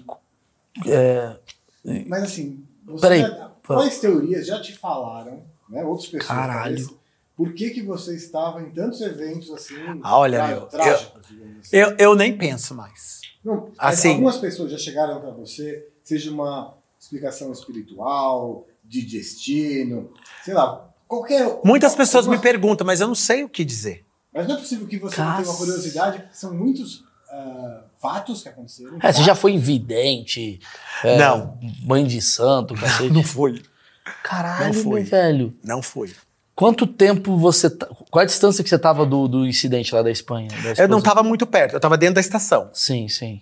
Mas era, foi 2005. Que foi o próximo, quer dizer, você viu. A, a primeira grande merda que tu viu foi o Trade Center. Sim. Da segunda foi a do, da Turquia. Não, ah, isso. É que aconteceu. Assim, o que ele tá falando assim é, é até louco. Assim, eu realmente. É o Mexeu Forrest muito. Gump da tragédia. Sei tá lá, sempre- eu, mas assim, comecei a pensar. Eu comecei, quando ele fica falando assim dessas coisas, começa a pensar, meu Deus do céu. Tanto que minha mãe, hoje, quando acontece uma coisa, ela me liga, né? Pra saber se eu tô lá. Literalmente. Porque assim, quando tem. Você tava no Covid também, né? Ah, não, tem. Tava em. Wuhan, só falta falar. Não, eu eu vi não- o cara que comeu morcego, Maurício. Eu tava É, não- eu não estava em Wuhan, mas assim, o dia que foi decretada a pandemia, dia 11 de março, e eu estava Seu dentro aniversário. do meu aniversário, dia 11 de março, eu estava dentro de um avião todo vestido para uma guerra química, indo para Bora Bora, e fiquei preso lá alguns dias. Foi um dia que fechou tudo, eu estava a caminho. Então, assim, eu tenho até, até tava conversando. Por isso você a mora no Brasil, né? Porque é o lugar que tem mais tragédia no mundo. Você tá aqui, você tem que sair do Brasil. Não, é porque Posso aqui falar, a gente são- pede pra você sair do Brasil. pra você, a tragédia acontece onde você tá. Sai do Brasil. Lembra que aqui é proteção. É né? proteção, tá, vamos lá. É, e aí, tá, você viu a porra da explosão. E tem, eu acho que um grande evento, né? Um evento não no sentido positivo, mas um evento no sentido de, de o que aconteceu, de acontecimento, que foi o tsunami. O tsunami. Tu tava na Tailândia. Dia 26 de dezembro de 2004. Caralho, eu lembro disso muito, cara. É o aniversário da minha irmã, a gente tá. Não, peraí, sua família que tá fudendo tudo. Porra. Você tá. Você tava, você tava onde nesse dia do tsunami? Chegando na Tailândia. Ah, porra, é você, irmão. Desculpa. Vou ter que sair daqui hoje, cara. Eu, tô muito, eu tenho muito. Não, você vai me proteger, vai andar comigo. É. Então, dia 26 de dezembro de 2004, eu tava chegando na Tailândia. Eu tinha já viajado bastante. Então, assim, só pra recapitular rapidinho na, na linha do tempo. Eu não consegui emprego e eu Ah, comecei a empreender. Aí eu criei a minha, minha primeira escola de inglês da comunidade dos latinos. Sim. Comecei a empreender, empreender. E aí eu começava a dar aula, montei minha primeira escola, estava dando super bem, né? Porque era a única opção que eu tinha de empreender. Ninguém ia me dar emprego, Sim. tava ferrado. E aí eu falei, bom, agora eu tô num, vo- voltando, né? Depois de alguns anos, agora eu vou me, eu me, me presenteava com viagens. Eu falei, agora eu quero conhecer a Ásia. Porque eu já conheço vários países e eu não conheço a Ásia. Aí eu fui pra Tailândia, que é o lugar mais cool, mais legal. Já vi merda em tudo que é lugar, vou ver merda na Tailândia. Isso, e fui pra Tailândia. Aí eu chego, aí eu falei, vamos com a minha irmã, comemorar seu aniversário, tudo direito, tudo legal, bora lá. Chegamos, vamos pra Tailândia. Quando a gente chega na Tailândia, a primeira onda, porque o tsunami, ele não é uma onda só que acontece. Ele passa, ele tira a água, né? É, Primeiro. e aí ele, eles são algumas, eles vêm em sequências. E ele continua depois no dia seguinte, porque ele vai ainda. E aí eu cheguei no dia, na hora que aconteceu. Você chegou e tinha dado a Aterrisei. Aham. O piloto estava falando que estava demorando, estávamos rodando, aterrizamos. E eu estava indo para Phi Island, que é a ilha que foi mais devastada. A minha reserva era lá. Que é a ilha do Leonardo DiCaprio, não é? Acho que sim. É, acho do- que do- da praia. É. E aí eu chego, a gente chega, a gente desce em Bangkok. E aí o que acontece? Toma as vacinas, porque tinha, toma, toma as vacinas lá. Febre amarela, né? Febre amarela, toma tudo. E aí fala assim: olha, tá acontecendo. já tinha cruz vermelha por lá, acionada. Era o galpão do Trade Center. Você chegou no galpão do Trade Isso, Center. tipo assim, boa. Aí eu chego lá e falo assim: olha, você tem a opção de voltar ou de ficar. A minha irmã voltou. A minha irmã não pensou duas vezes. Eu falei: eu não vou voltar. Eu falei assim: cheguei até aqui, tantas horas de voo, sonhei em vir pra cá, eu não vou voltar. Aí, eu, aí a única maneira que eu tinha de ficar lá, minha irmã já não ia mesmo, eu falei: eu vou fazer voluntariado. Aí eu me aí peguei e me inscrevi pra Cruz Vermelha e falei: vou fazer. Peguei o coletinho da Cruz Vermelha lá e fui. Primeiro, segundo seu na Tailândia, você já era um cara da Cruz Vermelha. É, aí eu fui, aí comecei, pegamos a van e começamos indo fazendo esse Quer trabalho. dizer, você conheceu a Tailândia através de voluntariado. E de escombros. Porque a gente começou a ir para os lugares que foram afetados. E correr das ondas ainda que tinha. Exatamente, que nem você falou. A aulinha de, de, de tsunami. A primeira onda é só uma primeira onda. Sim. O tsunami são vários tsunamis, né? Sim, porque vem- continua vindo, né? A ressaca do mar. Quanto tempo de, de tsunami Ah, teve? e te- os- aí acho que teve uns dois, três dias ainda depois. Porque teve um momento que teve um alarme que a gente recebeu o, o- um barulho lá que a gente tinha que correr para o lugar mais alto da cidade. Então a gente pega e sai correndo, sabe? Mas assim, o que ficou marcado para mim foi que, por exemplo, eu não falo, eu não falo tailandês e as pessoas ali não falam inglês. Mas ali, quando você quer ajudar uma pessoa, não importa a língua que você fala. Sim, sim. Ajuda é ajuda, não tem Sim, língua. E ali, isso pra mim, voltando pro, pro que aconteceu, pra mim foi um outro divisores de água, porque eu senti, eu nunca tinha feito um trabalho voluntariado. Eu nunca, eu fui lá pra curtir a vida, pra gozar a vida. E de repente você tá. E aí eu tô ajudando as crianças, eu tenho algumas imagens, foto minha com as crianças, que eu falei, o que, que é isso, gente? Eu vim aqui, porque a Tailândia tem os melhores spa, spa e resorts do mundo. Sim. E é um lugar divertido, é um lugar Eu já fun, fui pra lá. né? E aí eu fui pra isso, aí eu chego lá, eu tô vendo gente Alagada. alagada, lama, todo mundo. Assim, eu, eu ia nas casas das pessoas, não tinha uma pessoa que não perdeu um, um ente familiar. Você viu muita morte? Vi muita morte, eu carreguei corpo. Assim, é, é chocante. E assim, eu sou uma pessoa muito sentimental, né? Então eu, eu acabo chorando muito. Porque eu não posso estudar medicina, não posso fazer, mexer nada com isso. Sim. Porque assim, eu me envolvo muito. Mas é enriquecedor. Porque aí, depois disso, me deu força para criar um outro projeto que, que que eu tenho até hoje, que é com voluntariado. Porque eu juntei a experiência do World Trade Center, a experiência do tsunami e criei esse projeto que eu tenho hoje. Quase como se fosse espiritual, do tipo, pra você fazer isso. E aí, aí vem o que ele foi perguntando, tipo assim, essas coisas vão acontecendo comigo, essa experiência de vida, tem que ter uma mensagem sublime. Tem que, tipo assim, eu tenho que entender isso, porque a gente pode olhar para as coisas e ter diferente É, qual o suco disso, né? É, mas assim, vamos pensar para um lado, sabe que de todo, para um lado positivo, para um lado bom.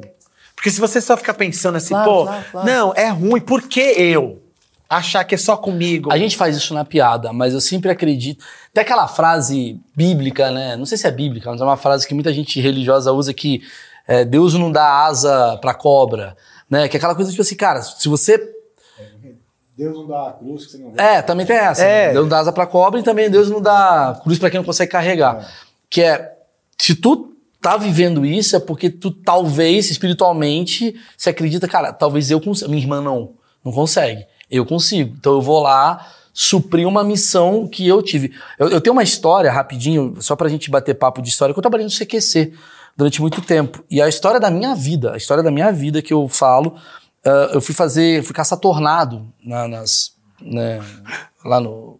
Na Flórida, Texas, Não, porra nenhuma, fui em Oklahoma. Oklahoma. Nossa, pior ainda. É, e tinha acabado de acontecer um atentado, um atentado não, um, um, um acidente lá da, da, da Desastre natural. desastre natural, Mur, nome da cidade, Mur. E eu fui com a equipe CQ do CQC pra entrevistar. E, cara, minha cabeça fez assim, ó, pum, mudou. Mudou. Porque você vê gente triste, morta, é uma merda. Carro de cabeça pra baixo, escombro, sonhos, porque a casa do cara é o sonho do cara, a Não, foto. é. As eu, eu nunca me esqueço as pessoas entrando nos escombros pra pegar foto, porque não tiveram tempo de pegar foto na hora tal. E eu nunca me esqueço que eu tava ali sentado, eu tava ali entrevistando, aí veio um carro com comida. Eles perguntam pra mim se eu queria comida. Eu falei, não, cara, eu sou só jornalista. Ele falou, não, pega comida e tal. Eu comecei a bater papo com o cara, eu falei, cara, de onde vocês são? Ele falou, eu sou de Seattle. Eu falei, cara, mas você estava aqui? Não. Assim que a gente soube que teve o incidente, eu saí e vim pra cá. Eu falei, e o seu emprego? O brasileiro pergunta, não, o cara me dispensou pra eu fazer isso. Não é? E aí eu comecei a entender, porque assim, o brasileiro ele é muito generoso, tem essa coisa. Mas a gente não faz esse tipo. Obviamente, tem gente que faz, não tô falando de todo mundo. Mas às vezes eu vejo uma coisa meio pobre, nossa, quando tem um, um caminhão capota, a primeira intenção da pessoa é pegar as coisas, é não sei o quê, e não entender, cara, que o quão faz bem. Cara, é quase que ego.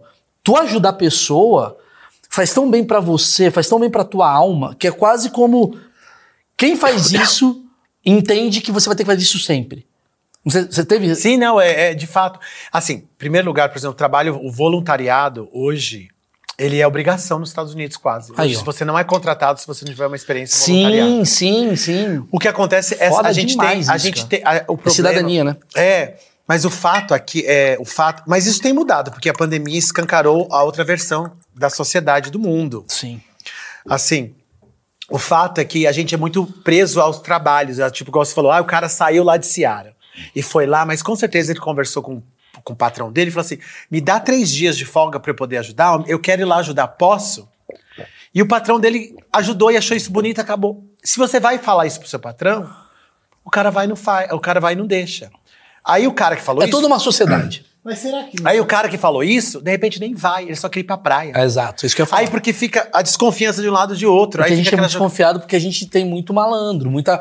E tem a ver com a nossa cultura, não É é? a cultura, eu falo o famoso JB, jeitinho Mas brasileiro. É. por exemplo, aí em Mariana, tem- nesses lugares que tem uma tragédia que está sendo transmitida nacionalmente, que está todo mundo sabendo, não tem essa. Eu entrevistei o bombeiro aqui, né? O bombeiro que atendeu Sim. o caso de Mariana, de Brumadinho. Tem uma parcela da sociedade que contribui tem uma parcela que atrapalha.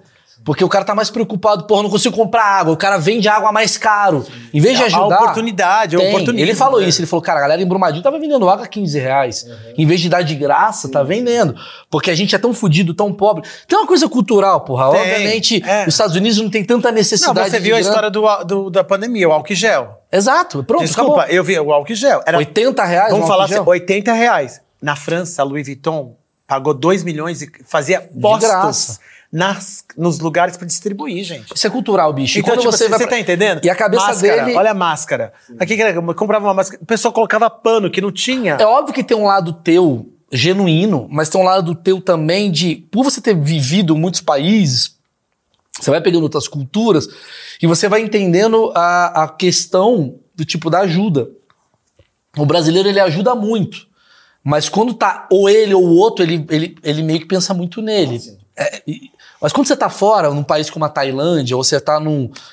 Tô cagando uma regra, tô falando uma merda aqui que pode ser. Mas foi uma coisa que eu vi. Eu fiquei muito emocionado de ver aquele carrinho saindo de Seattle pra ajudar pessoas.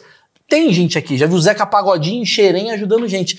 Mas parece que pra mim me impressiona muito mais do que deveria impressionar. É que, na verdade, a gente tinha que fazer. É que o que acontece? É, isso deveria. É cultural mesmo. E isso deveria acontecer com mais frequência Com feito por nós. Com E certeza. parece que nós só fazemos essas movimentações de impacto social ou de ajuda. É, esse, esse aglo- essa aglomeração pra festa, pra algazorra, pra Sim, tudo sim, que sim, sim. Mas pra uma ação dessa Ou é pra muito- mostrar que você fez algo bom pra conseguir algo em cima de mostrar é, que você fez a algo bom. oportunidade, né? A É, questão do o oportunismo. É. Eu vejo muito. Eu doei, viu? Tipo, tá, legal. Dou e fica quieto. doa e fica quieto, É, não precisa falar nada. Então, assim. Me fala da Tailândia. O que é... Qual foi o... É uma merda essa pergunta, mas assim, qual foi o mais sombrio pra você? É, eu acho que foram, foram coisas assim. Eu pensei, quando eu tava na Tailândia, eu falei assim: eu estou revivendo o World Trade Center. Pois é, imagina. Eu imaginei que eu estivesse revivendo o World Trade Center. Mas ali eu já tava, eu acho que eu tava com, eu tava mais, como eu já tinha sido machucado, Mais maduro. mais maduro, eu senti que eu consegui é, ter uma outra atitude, uma outra posição, né? E, e, e para mim ali foi assim, outro que eu, eu remodulei, porque eu comecei a criar esse projeto. Aí eu falei, não, eu, eu comecei a entender, gente, eu acho que minha função aqui na Terra é outra. Aí eu comecei a estudar relações internacionais e diplomacia. Cacete. Porque eu falei, não, eu preciso ajudar as pessoas, porque esse trabalho voluntariado mexeu muito comigo. Eu recomendo todo mundo fazer uma questão, uma ação voluntariada, que a gente tá falando que, que falta aqui, né, que o brasileiro é muito louco, é muito louco. E porque a gente sempre, o que acontece, a gente é muito preocupado conosco, como Sim, você estava falando. sim. Com a nossa Momento- família, Com tal. tudo. Aí quando você tira, sai do spotlight Sim, sim. e coloca a necessidade de outra pessoa, isso aí é uma virtude, é uma coisa, é um, é um quando você transcende na história. Claro, porque você tá vendo. Imagina, você tá vendo um menino da Tailândia. E mas posso falar uma coisa? Isso tem tudo a ver com tolerância, com empatia. A tolerância que a gente precisa tanto. Olha os problemas que nós temos aqui no Brasil. É tolerância. Eu que viajo já estive em mais de 160 países. Você, é, eu tenho que ter uma tolerância Lógico. tremenda, porque eu vejo uma pessoa branca, negra, religiosa, desse tipo, desse tipo, eu tenho que aceitar da pessoa do jeito Claro, que ela é. porque você, tem, entende, você entende a pluralidade cultural do mundo. Exatamente. E assim, a gente aceita e convive, o convívio que a gente tem. Claro, com as claro, com certeza. Com E certeza. assim, mas esse fato de fazer esse trabalho voluntário, de entender, é muito, é muito enriquecedor. Cara, mas voltando na Tailândia, assim, ah, tu ficou com medo de tomar uma um tsunamizada na cabeça? Aí eu fiquei com medo de. Você chegou de, ali na praia? Sim, eu fiquei com mais medo de doenças, né? Porque. Puta, pode crer, né? Doente. Porque a água tá. Ah, porque tudo- você coloca a bota, coloca coisa, acaba entrando água. é, sabe, você toma água somente filtrada, etc. Mas chuva, toca, contato, corpo, com, é de tomar choque também de eletricidade, com os cabos elétricos com a água, que você estava pisando em madeira, tentando ver gente. Você chegou aí pra Tailândia depois? Acho sim, já fui. Aí você viu uma outra Tailândia. Eu fui para Tailândia depois e eu mantive contato com uma família. E depois eu encontrei com eles alguns anos depois, novamente. E aí? Pra fazer essa história, pra ver como é que é. Que legal. É tipo assim, aí eu. É como se eu fosse da família deles, assim, sabe? Ó, você ajudou, cara. Imagina então. a relação. E Tailândia é uma coisa muito curiosa, né? Porque eles são muito religiosos, né? Tem a coisa Sim. do. Mas eles, eles, eles, assim, eles encaram a morte já de uma, É, de uma maneira diferente do que a gente encara, assim.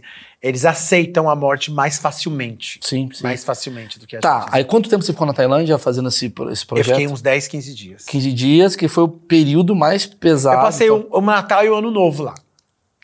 Eu passei o meu Natal e o Ano Novo, porque assim, é, eu não tive Natal. Pra mim ali não teve Natal. Você viu muito sofrimento, né? Eu vi muito sofrimento. Acho que você viu mais sofrimento na Tailândia, tô dando um achismo. Sim, você tá achando correto. É. Porque assim, foram milhares de pessoas e devastador. E assim, Que vai continuando, né? É. Porque é 15 dias. como eu falei, eu não conheci nenhuma pessoa que não tivesse perdido um parente. E eles falavam assim: não, eu perdi meu tio, perdi minha. Assim.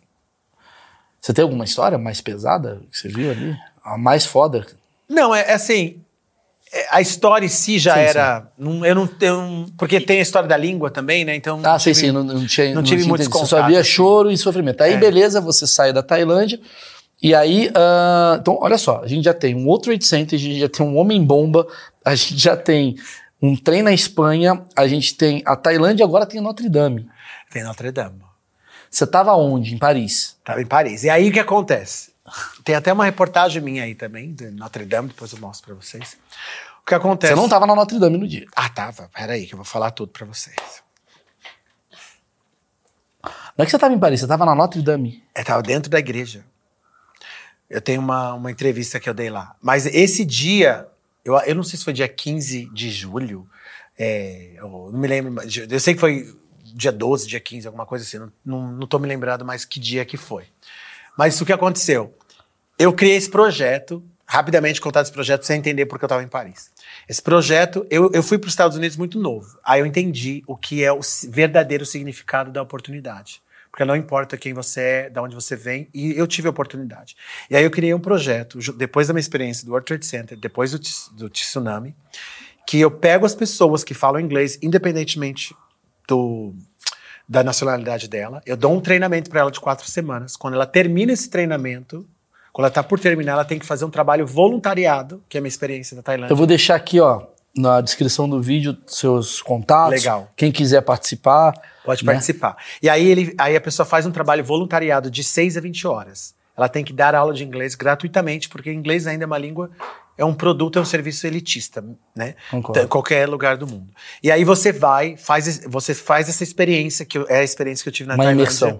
né? De fazer esse voluntariado para as pessoas, de dar essa. Então a gente faz isso nas comunidades, em. em, é, na Síria, no Afeganistão, crianças refugiadas, creche, todo tipo de gente. A gente trabalha agora. E aí, aí você recebe esse diploma. Com esse diploma você consegue trabalho de professor de inglês em qualquer lugar do mundo. E hoje eu tenho 60 parceiros, 60 embaixadores replicando o que eu comecei lá atrás, em vários lugares. Aí eu tenho uma unidade em Paris. E nesse dia eu estava indo, eh, eu tinha uma reunião com meu contador. E eu fico, resido lá em Paris também, muito próximo, no Saint-Michel. Então, eu passo na frente da igreja todos os dias, é meu caminho. E eu tenho, acho que umas 300 fotos, um selfie, que eu tenho em frente à, à igreja. E eu fui à igreja muitos anos atrás para ver aquelas vidraças lá Sim. dentro, que é muito bonito. Os mosaicos. Os mosaicos, é assim. E é muito turista, muito cheio. E aquele dia não tinha turista. Porque estava tendo obra. Aí eu entro, aí eu falo assim, ai, eu vou ficar tirando selfie, porque eu não aguento mais essa foto de, de selfie. Falei, eu acho que eu vou entrar na igreja. Eu tô cedo ainda pro contador. Porque eu ia a pé, porque eu adoro andar em Paris a pé. Aí eu falei, ah, eu vou entrar na igreja e vou tirar umas fotos novas, que eu tô precisando renovar minhas fotos. Aí eu entro na igreja, tá acontecendo uma missa lá no fundo, daí eu começo a tirar as fotos. Aí eu começo a tirar as fotos, aí eu vejo o padre falando em sandia, uma coisa assim. Eu falo francês, mas pensei que fosse uma passagem bíblica. Alguma coisa de inferno, Deus, incêndio. Nem prestei atenção.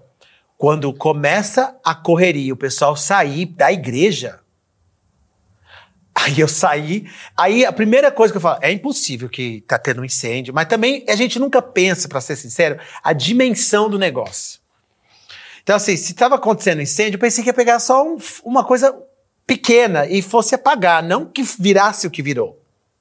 É uma coisinha que vai muito rápido. É, não, é uma coisa que vai muito rápido, mas você não. Quando, tipo assim, World Trade Center, essas coisas que aconteceram, eu não pensei que ia tomar essa magnitude. Sim, sim, sim. Sabe? Então, mas nessa vez, quando eu já passei algumas coisas na minha vida, aí eu fico pensando, eu na igreja tá acontecendo isso, gente, meu Deus do céu. Aí eu saio da igreja, fico bem próximo e começo a ver a, o, a- a- o incêndio. E eu fico embaixo, da, próximo da igreja, até começar a chegar os bombeiros e começo a registrar tudo, tirar foto. Eu fiquei o tempo todo até o pental ali cair. E aí, ali pra mim foi uma coisa muito, assim, triste, a- até esse momento que eu fiquei circulando ali em volta, porque aí eu comecei, porque é, Paris é uma a- a- Paris é uma cidade muito eclética religiosamente, né? Você tem muitos muçulmanos, você tem cristãos, você tem judeus, e aí você ali não tinha religião naquele momento. As pessoas choravam, rezavam, se ajoelhavam. E eu comecei a ver tudo isso, chorar junto com elas, abraçar pessoas desconhecidas. Porque é muito mais do que um símbolo, né? É. Quantas pessoas estavam na igreja nesse momento? Só, só tinha missa, o pessoal da missa. A missa tinha, tinha ali umas 40 pessoas. Era uma missa pequena, só os primeiros bancos. E tava tendo o pessoal da, Da obra. Da obra. Você tava, tinha 40 pessoas, mas onde você tava, era uma dessas pessoas? É, tava as, as pessoas na missa, né? A igreja é muito funda, profunda. Aí você tem os primeiros bancos que estavam sendo ocupados pelos fiéis. Então eu tava na parte totalmente de trás. Mas nessa parte de trás tinha quantas pessoas? É, tinha poucas pessoas ali também, meio É que geralmente turista. com turismo ali dá umas 500 pessoas. É. Sem turismo, Ah. que foi assim, quer dizer, o que é mais bizarro, né? É, não tinha muita gente. A E eu- probabilidade, A probabilidade é muito pequena, é. cara. Não, eu nunca entrei. Eu entrei, realmente, eu acho que eu entrei na igreja, eu era, acho que eu tinha 15 anos de idade. Qual, qual foi a causa desse incêndio, né? Foi, a- eu acho que foi, Foi a obra, cigarro. Cigarro Ah. dos- do, pessoal da obra. Foi, a causa foi incêndio. De incêndio foi o pe- o pessoal fumando. Francês fuma demais. Então, assim. E o cara foi preso? Não, história? não, É, não foi um acidente, foi né? acidente. Não, tem o cara, fui eu. Eles falaram, o cara, ali tem informação que foi o cara que estudou com ele que fumou. Eu perguntei. Olha, é que nada contra. Eu pensei que tinha sido português, porque grande parte do pessoal era português. Eu fiquei perguntando, deixa eu descobrir quem era que tava lá, eu conhecesse alguém. Aí você falou, hoje eu não vou abrir jornal, não, mano. Você descobriu, puta, foi o cara que eu Não, dei eu aula, caralho. fez um curso lá Foi o cara que eu ensinei a fumar. E você? Caralho, meu irmão. Porque quando você me falou assim, ah, tava lá, eu falei, ah, tava em Paris, você tava dentro da igreja. Tá, quando você passa por uma alfândega e o cara olha seu passaporte, ele não faz umas contas do tipo, hum, esse dia, esse dia e esse dia. Não sei se esse cara vai É, eu no- parei de viajar no dia 11. Eu tô evitando. Depois da, da pandemia, que eu fiquei preso uns dias em Bora Bora, que foi dia 11 de março. Preso no só deixando claro, preso por conta da quarentena. Da quarentena. É, não foi que você- ju- justamente o dia que o Macron, né, que rege também a, a, França. a Polonésia francesa, decidiu que era uma guerra. Não sei, fez um discurso, falou que era uma guerra. E a partir de hoje tava todo mundo, tinha que todo mundo ficar dentro de casa. E eu, aí no voo só tinha eu. No avião, aí tem uma foto só eu, vestido de branco, morrendo de medo, porque as notícias que a gente via era. Acho que eu digo assim, eu sou um sobrevivente, mas eu falo que todos nós que estamos aqui hoje tem um, é um sobrevivente, que sabe o que. O medo, lembra que a gente tinha medo de pisar, de tocar? Não sei se no começo no Brasil foi assim, mas nos Estados Unidos e, no- e na Europa era uma, uma coisa que você tinha medo do, do ser humano que ficava do seu, da, qualquer pessoa do seu lado. E, e nos primeiros dias eu fiz um TED Talk no dia 8 de março. E eu fui para uma cidade lá na França fazer esse TED Talk. E eu, entra, eu vi as pessoas caindo no metrô. Porque elas, elas não tinham medicamento, não sabiam o que estava acontecendo, não tinha máscara. E era uma, um desespero, assim. Eu falei, meu Deus do céu. E eu vou viajar. E aquele medo, eu falei, vou viajar, vou tomar vacina, que nem sei que vacina que era, vitamina. E o que, o que for, eu vou pegar. E eu entro no avião, naquele aviãozinho pequenininho, para ir para Bora Bora, vestido todo de branco, com uma guerra química. Eu e o piloto. E duas comissárias. E o eu- piloto não foi o, o, o terrorista não, dessa não, vez. dessa vez não foi. Tasto, eu vou finalizar com uma pergunta. Que eu acho. Você já deu um pouco dessa resposta, mas, cara, pra mim, acho que tem uma aulinha por trás de você, assim, que é uma aula de sobrevivência. A gente tá de sobrevivência. O que, que você aprende sobre sobrevivência? Eu sei que você pode ir pra um caminho e tal, mas eu queria. é, Vamos lá. Tu tava dentro dos maiores acontecimentos. Que nem eu falei, você é o Forrest Gump da tragédia. Você tava dentro dos maiores acontecimentos do mundo. Ah, eu não sei como é que é a tua vida, familiar, não sei o quê, mas que aula, que, que- que lição que você pegou disso tudo? Bom, é, eu acredito, assim, eu sou sonhador. E mais importante ser sonhador, eu sou realizador. Então, isso assim, o que me deu, me deu mais vontade de viver. Assim, eu já falei, essas coisas me fortalecem. O que te não mata, te fortalece. E é literalmente isso que eu, que eu entendo. Então, assim, eu entendo que eu tenho um propósito maior, eu me sinto bem ajudando as pessoas.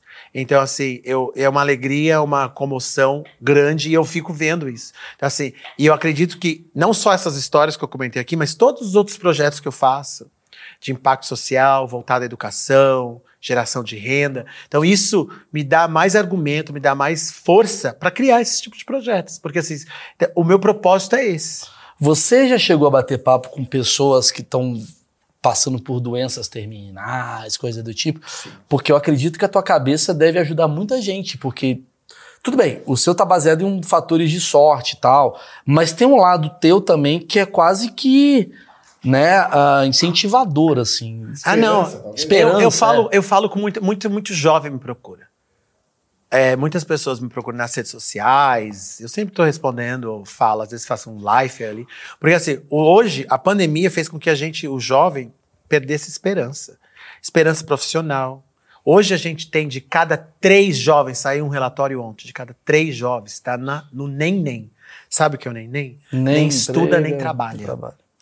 Isso aí é o quê? É a locomotiva da onde a gente vai pro futuro. Sim, eu sei disso. Agora imagina o jovem que a a economia que tem que crescer, tem que fazer. Não estuda nem trabalha, não tem esperança. Hoje um me ligou e falou assim: eu tô com crise do, da ansiedade. É. Eu queria conversar com você pra você me ajudar. Então, assim, sabe? É isso.